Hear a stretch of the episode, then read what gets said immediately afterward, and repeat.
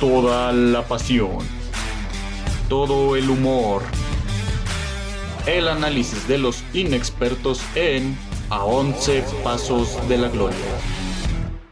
Muy buenas tardes y bienvenidos a otra edición de A 11 Pasos de la Gloria. Hoy, 17 de junio del año 2020. Hoy tenemos un súper y suculento menú en el mundo deportivo. Como saben, siempre nos acompañan el doctor Carlos Zúñiga y nuestro mejor compañero, Bufón o Ramiro Bufón, como quieran llamarlo. Muy bien, ¿qué les parece si nos vamos de lleno con Carlitos? Carlitos, por favor, danos tu información sobre la Liga MX que está buscando en conjunto con la Federación Mexicana de Fútbol un financiamiento para el bar. Te escuchamos. Así es, así es. Pues como ya sabemos desde que ah, desde hace un tiempo, cuando inició pues este problema de la pandemia y de todos los, los gastos económicos que pues se requieren, sonó incluso la posibilidad de que si, si hubiese jugado el, la temporada, lo que restaba de la temporada, o en este caso ya que va a ser una nueva, pues se había hablado de que se podría hacer sin bar, porque bueno, el costo del bar es algo elevado, entonces ahorita lo que están buscando es alguna especie de patrocinador, algo que les pueda conseguir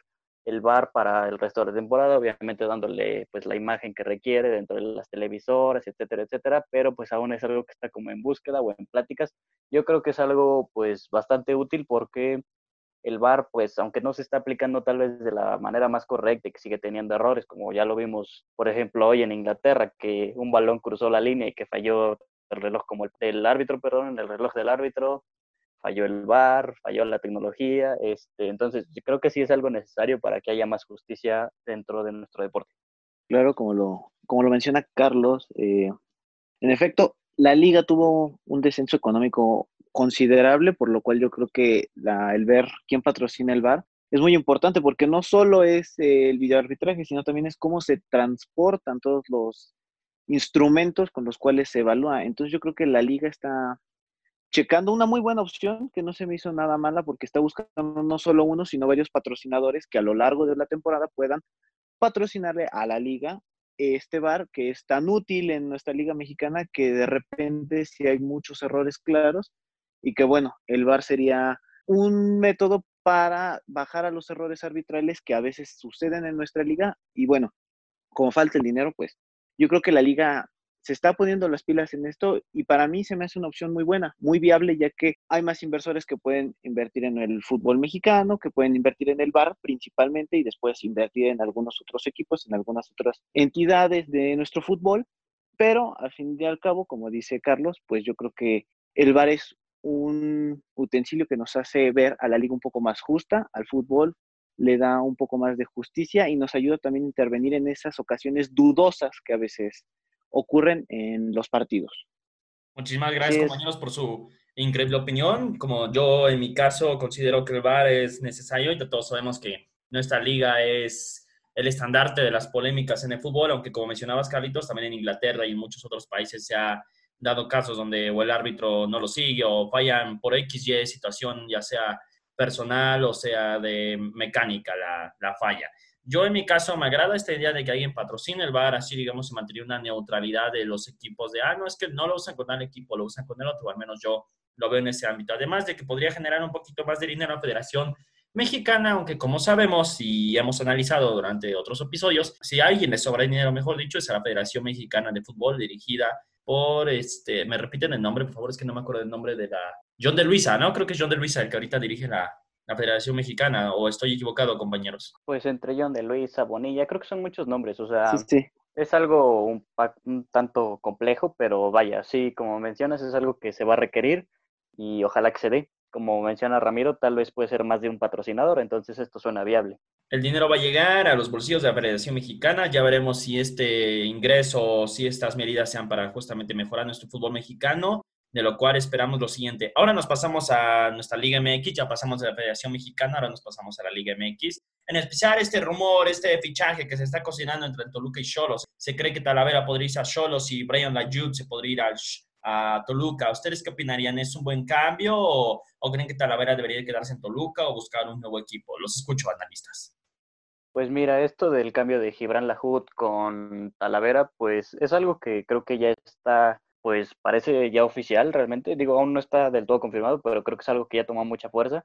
Yo en lo particular creo que sale muy ganón el Tijuana, porque a mí en lo particular Talavera no se me hace un mal arquero, ya llevaba muchos años en, en Toluca, prácticamente ya era la figura del equipo, o sea, creo que es algo que no fue justo para la afición, porque sinceramente sí habrá sectores de la afición, incluso no tiene que ser del Toluca, incluso gente que ya tenía súper ubicado a Talavera en el Toluca, ¿no? Entonces, creo que es algo que no debió ser de esta forma, creo que es algo injusto para Talavera, insisto, por los años que llevaba ahí, pero repito, pues para Tijuana sale pues bien, porque la verdad es que Talavera es infinitamente un mejor portero que la HUD, y bueno, ya ahí Toluca, pues habrá que ver cómo, cómo le funciona esto, ¿no? También ahorita ya sonó que Ared Ortega, uno de las fuerzas básicas de la América, también se irá de préstamo al Toluca, entonces a ver cómo arman su equipo, pero en lo particular, es, este cambio a mí no me agrada. Muchísimas gracias, Carlitos. Como al igual que como tú dices, a mí no me agrada. Incluso Talavera lo tengo entre mis cinco, mis tres mejores porteros que tiene actualmente la Liga MX, aunque no haya dado nunca el salto a Europa. Ahora vamos con la opinión del analista de Buffon. Claro, bueno, este es un rumor que la verdad está tomando mucha fuerza. Yo creo que hasta el momento ninguno de los dos arqueros han sido informados de cuál es el futuro. Todo es básicamente por medio de las personas de arriba de, de ambos equipos. Sin embargo, como dice Carlos, aquí Cholos sale ganando más que el Toluca, porque en primera, pues casi, casi Talavera les va a salir gratis, sin pagar nada. Y aparte la HUD llega a préstamo, ni siquiera llega como futbolista eh, definitivo en Toluca, llega a préstamo por un año para hacerle competencia al segundo portero de, de Toluca. Y la verdad, sí, Talavera ya es viejo, ese es un hecho. Yo creo que lo que Toluca quiere es rejuvenecer el equipo y Talavera ya es viejo. Sin embargo, es mejor portero que la HUD, ha tenido mejores actuaciones en la liga que la HUD. Yo creo que también ese es un error que hizo Toluca. Yo creo que se apresuró mucho a traer sangre joven y no ve a quién trae. Dijeron, tráeme a la HUD, una persona que tal vez no ha dado más que Talavera, entonces ahí hay un, un error porque no va a rendir lo mismo que Talavera. Y el segundo yo creo que es un insulto para Talavera, yo creo que correrlo así, sin más tarola y bombo, porque ya lleva 10 años en Toluca y se ha ganado el respeto de la afición, ha entregado buenos partidos, yo creo que se debería de ir en mejores circunstancias o incluso el Toluca guardarlo, porque ahorita está apostándole muy fuerte Toluca a hacer que en primera la JUD haga buenas actuaciones y en segunda a que el portero sustituto despierte para que después de un año quite a la JUD, entre este otro chico y pueda destacar bien. Entonces es una apuesta sumamente fuerte que tal vez no funcionaría muy bien. Muchísimas gracias, Ramiro, por tu análisis, tu opinión. Y como bien mencionan todos ustedes, y sé que es mi frase típica, pero en mi opinión, digo, tengo familiares que son eh, aficionados del Toluca y me han hablado de que Talavera, al contrario, como ustedes, bueno, como ustedes mencionan, no es alguien querido, es alguien apreciado para la afición de Toluca, alguien que ha dejado su huella, que incluso creo que fue al anterior mundial y ok, no jugó, pero ha dado buenas actuaciones en el fútbol mexicano. Y tal vez es de lo poco, bueno, no poco rescatable, sino de lo poquito que le queda como de identidad a Toluca, porque todos sabemos que a Toluca le gustan los procesos, ya sea con directores técnicos o con jugadores, con jugadores que llegan a durar toda su vida en ese mismo equipo. Y creo que Talavera es de esas pocas figuras que le quedan ahorita al Toluca y para mí sería una pérdida para el equipo, para la afición, eh, para la identidad de este club el perder ese portero, Carlitos. Sí, como ya lo mencionábamos, pues es un golpe duro a la afición, que digo, ya lo hemos visto pues en repetidas ocasiones con distintos equipos, etcétera. Por ahí ayer estaba escuchando que eh, no, no estoy seguro del nombre, pero que el portero suplente del Toluca, un chavo que por ahí había estado, creo que desde las fuerzas básicas, no estoy muy seguro, eh, que la verdad es que las veces que se le había pues requerido, eh, pues había respondido bien, por así decirlo. Incluso por ahí llegué, no recuerdo precisamente quién fue el, el presentador que lo dijo, pero lo que dijo fue que la HUD no iba a tener minutos en Toluca. ¿Por qué? Porque les digo que iba a estar este muchacho que estaba respondiendo bien, que digo, la verdad no, insisto, no lo recuerdo, pero me llamó mucho la atención el comentario que se realizó. Y pues habrá que ver, ojalá que haya un mejor desenlace para Talavera, pero si no, pues sabemos que el fútbol es un negocio.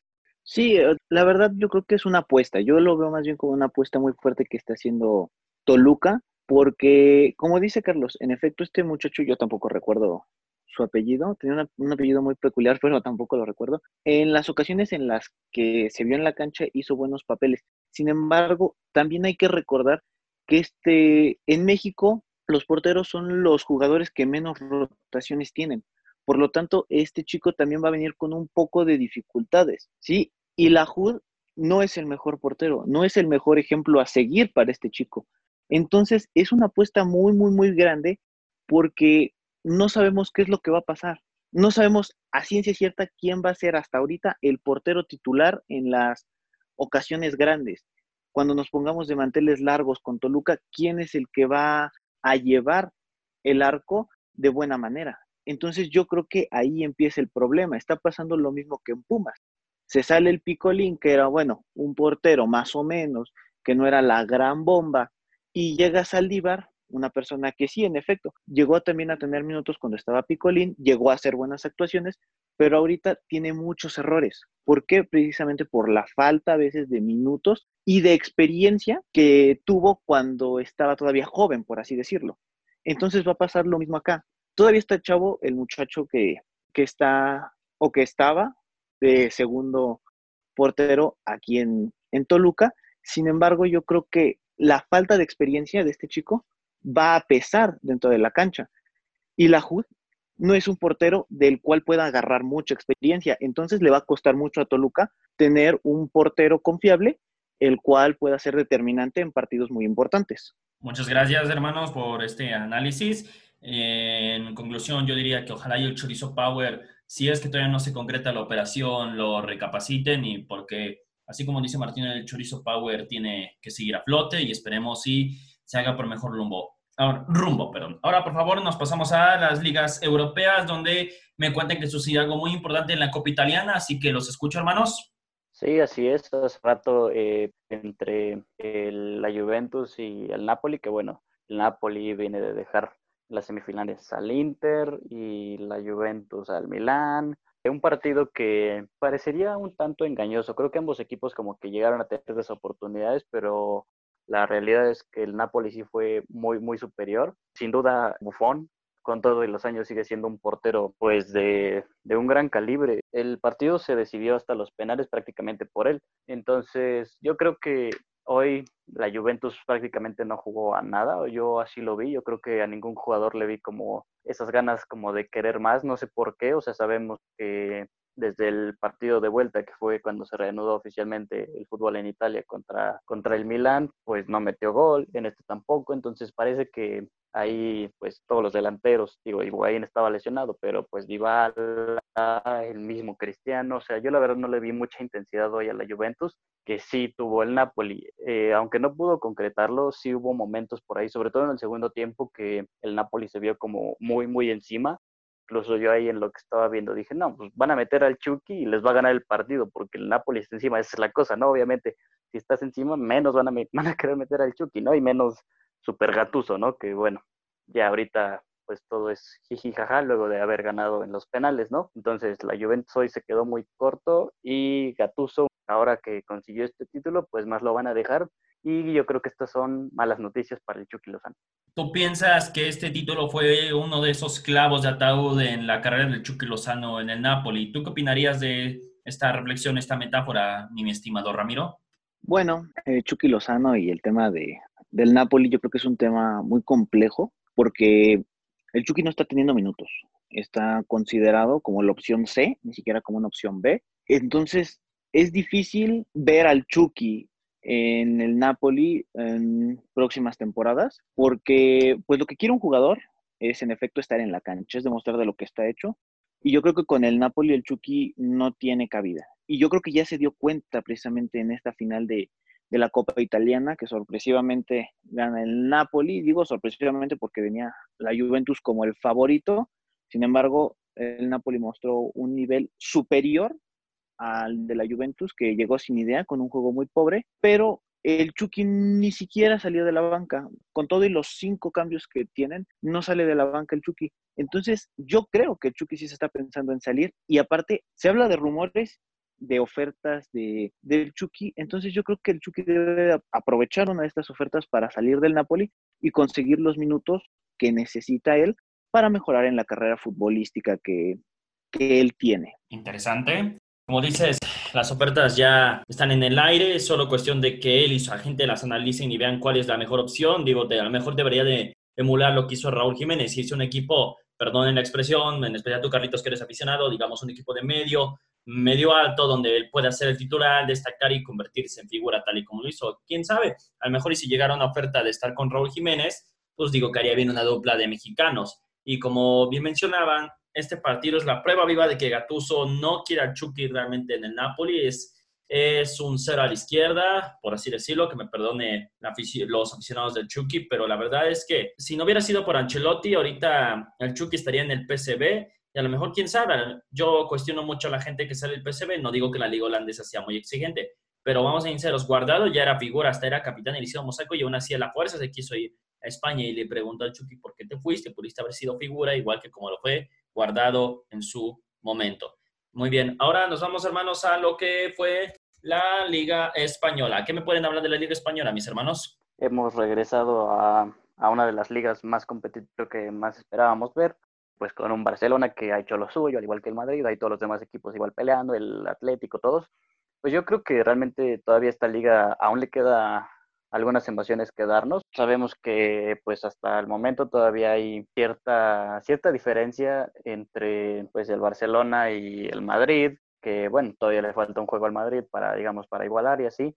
Yo estuve viendo juego contra el Leganés de, pues, de Javier Aguirre, que pues al menos los primeros que habrá sido 10, 15 minutos, el, el Leganés tuvo pues unas buenas jugadas que lamentablemente pues para el equipo no, no pudieron concretar. Yo creo que hubiera sido un resultado interesante si, imagínate, ¿no? Si a los 15 minutos el Barcelona fuera perdiendo 2-0 contra el Leganés. Y es una mala noticia para Aguirre porque ya se le complica mucho el descenso.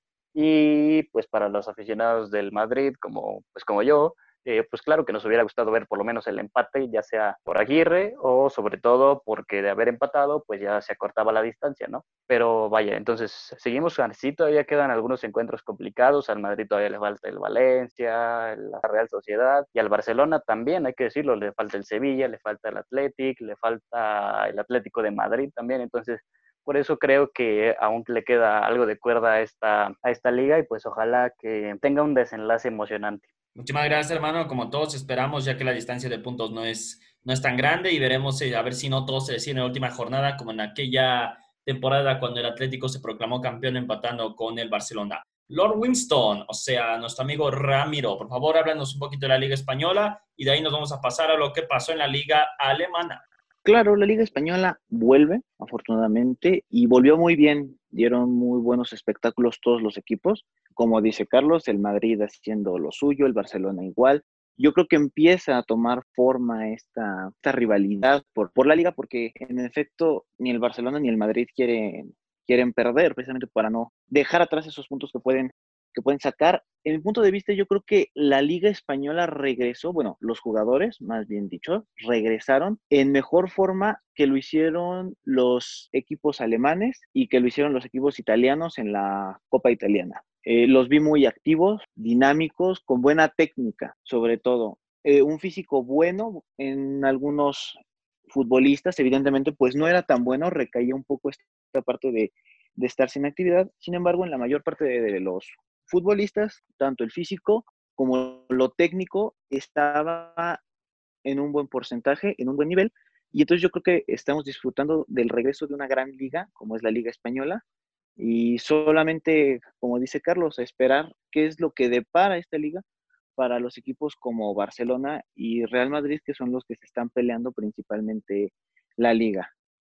Hay que recalcar que para esta liga sí se está haciendo pues un descanso al minuto 30 y creo que al minuto 60, que es algo que no se está haciendo en las demás ligas. O sea, por ejemplo, en la Copa Italiana no paran y tal vez creo que por ahí tampoco en la alemana, por ahí podría estar eso que mencionas de que se ven en mejor forma, pero sí, de todos modos, a pesar de ese parón que hay para refrescarse y eso, creo que sí comparto tu punto en que se ven en mejor forma los, los jugadores españoles. Muchísimas gracias, hermanos, por su análisis de la hermosísima y súper emocionante Liga Española, que esperemos que tenga un final de infarto, ya sea con Madrid, Barcelona o quién sabe, a lo mejor hay una sorpresa a nueve partidos de acabar esta jornada. Ahora vámonos rapidísimo al país de los bávaros, donde el Bayern Munich se proclamó campeón con un gol en solitario. Hábleme de esto, ¿era ya predecible, era algo ya muy obvio o creen que simplemente se dieron las circunstancias para que el Bayern Munich alzara octava vez como campeón de la Bundesliga? Sí, octava vez consecutiva. Creo que es algo que a nadie le sorprende y creo que prácticamente a nadie le importa porque es una liga ya sin ton ni son. O sea, creo que es algo muy aburrido que ocho años seguidos haya estado ganando prácticamente el mismo. A mí sinceramente se me hizo más interesante la I-Liguilla que ese. O sea, desde que se dio el, el partido entre el Bayern y el Dortmund, el último de, digamos, de dentro de la liga, que lo ganó el Bayern, prácticamente ahí se terminó de sentenciar lo que sería el torneo, ya únicamente era cuestión de tiempo que vi el partido y déjame decirte que pues no fue un flan, ¿eh? O sea, no ganó el Bayern Múnich así como, como muy superior. Realmente el Werder Bremen sí le, sí le metió algunas complicaciones al equipo. Muchísimas gracias, hermano. Vamos contigo, Ramiro, desde Cuapa.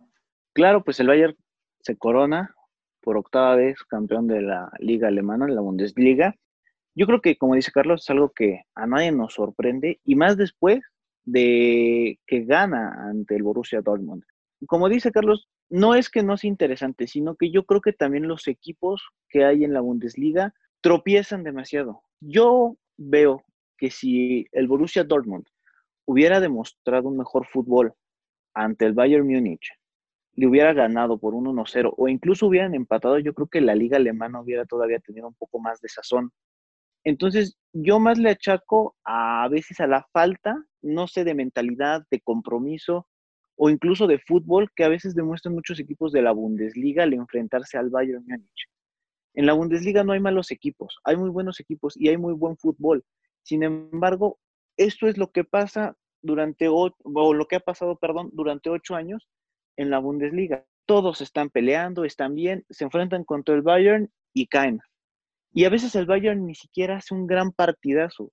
Hace un partido como el que hizo contra el rival anterior, muy malo, muy sin chiste, y llegan a ganar 1-0, 2-0, y ya con eso se arman de puntos en la bolsa. ¿Era algo predecible desde que le ganaron a Borussia? Sí. Y en efecto, la Bundesliga no va a ser una liga trascendente, por lo menos aquí en México, hasta que un equipo, dos equipos le lleguen a ganar al Bayern de buena manera en buenos partidos y la tabla de puntos se vea sumamente apretada. Esa es mi, mi opinión. Muchísimas gracias, Ramiro y Carlitos, por estos análisis deportivos sobre lo que pasó en la Liga Alemana. Como bien dicen, desde ese partido contra el Borussia Dortmund, prácticamente la liga estaba sentenciada. Básicamente, si el Borussia no le gana al Bayern, últimamente es de nadie le gana y como sabemos, compra a sus jugadores de estrella, algo que se ven todas las ligas. Es como el Santos con el América que tienen su enemistad y aún así el Santos le vende sus jugadores al América. Muy bien, chavos, nos quedan aproximadamente cuatro minutos de programa y me gustaría oír sus conclusiones sobre lo acontecido en el fútbol esta semana. Comenzamos contigo, Carlitos. Sí, pues mira, eh, yo creo que lo que hay que más que podemos resaltar ahora es que, bueno, ya se anunció el regreso de la Champions, que en las sedes por definir, eh, pues se van a jugar los, los octavos que faltaron. Eh, creo que aquí podemos mencionar que el Bayern Múnich, pues sí, es un equipo importante todavía porque a pesar de que gana su liga con cierta facilidad, creo que ya es un rival que podemos, digamos, empezar a tomar más en cuenta de cara al regreso de la Champions League. Sabemos que le ganó 3-0 al Chelsea, digo, prácticamente ya está definido. Creo que es un rival interesante, digo, últimamente no se le ha dado mucho, pero hace no mucho ya también la ganó, entonces es un rival que podemos pues, empezar a considerar a diferencia de los equipos franceses, ¿no? Como lo sería el Lyon, que tiene una mínima ventaja sobre la Juventus, o el París, que bueno, ellos ya están esperando a cuartos, pero entonces van a llegar todavía con mayor inactividad. Es algo que se les va a complicar mucho, es algo que no les agradó ahora que se enteraron que se iba a regresar el fútbol.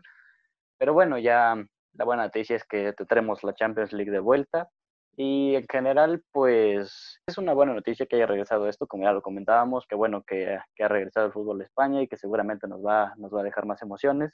Y pues nada, habrá que esperar qué más se viene. Muchas gracias, Carlitos. Ya sabes, un abrazo hasta allá, hasta donde te encuentres con toda esta situación. Ahora vámonos contigo, Ramiro, para que vayamos cerrando esta edición del programa. Tu conclusión y tu análisis. Bueno, pues en conclusión, qué bueno que ya están regresando más ligas, como lo hizo la Premier, como lo hizo la Liga Española y como próximamente va a ser la Liga Italiana, aunque yo creo que la Liga Italiana sí va a arrancar sumamente un poco aburrida. No, no, no, no sumamente, un poquito aburrida, porque en efecto falta mucha técnica, porque bueno, yo creo que el parón sí les hizo muchos estragos a los equipos fuertes de Italia. Y como dice Carlos, regresa la, la Champions League, es un torneo que yo por lo menos estoy muy animado para, para verlo.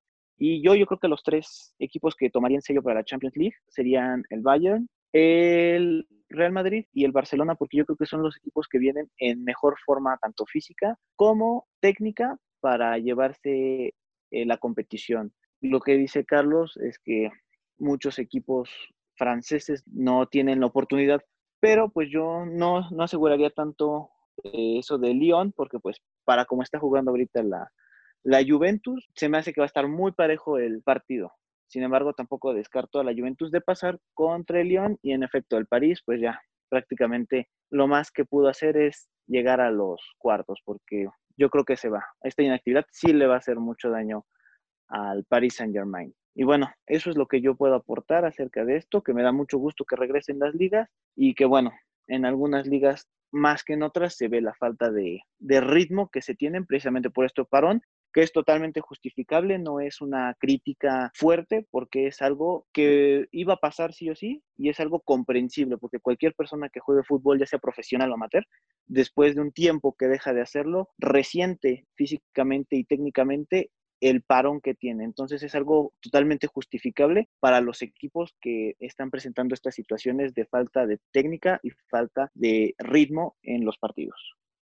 Muchísimas gracias, hermanos, por sus opiniones, sus comentarios, sus análisis, sus conclusiones en esta nueva edición de A 11 Pasos de la Gloria. Déjeme agradecer a todo el público que nos escucha a través de Anchor Podcast o en Spotify. A nombre de toda la producción del programa, su servidor Guillermo Estefan, Carlos Zúñiga y Ramiro Cuevas, les mandamos un enorme abrazo, cuídense y recuerden, el deporte es historia. Hasta la próxima. A 11 Pasos de la Gloria.